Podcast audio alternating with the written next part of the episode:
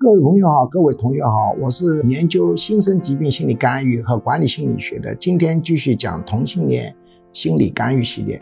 同性恋本身不是心理疾病，但同性恋者获得心理疾病的概率比社会平均数要高许多倍。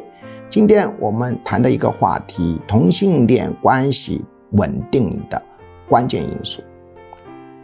在长期的来访者咨询中，我们发现大量的抑郁症、焦虑症，原因是同性恋身份不认同。那么，根据以往的案例的一个观察，同性恋关系不稳定也是造成心理问题的一个重要原因。那么，以往的案例显示，同性恋关系稳定的关键因素是什么呢？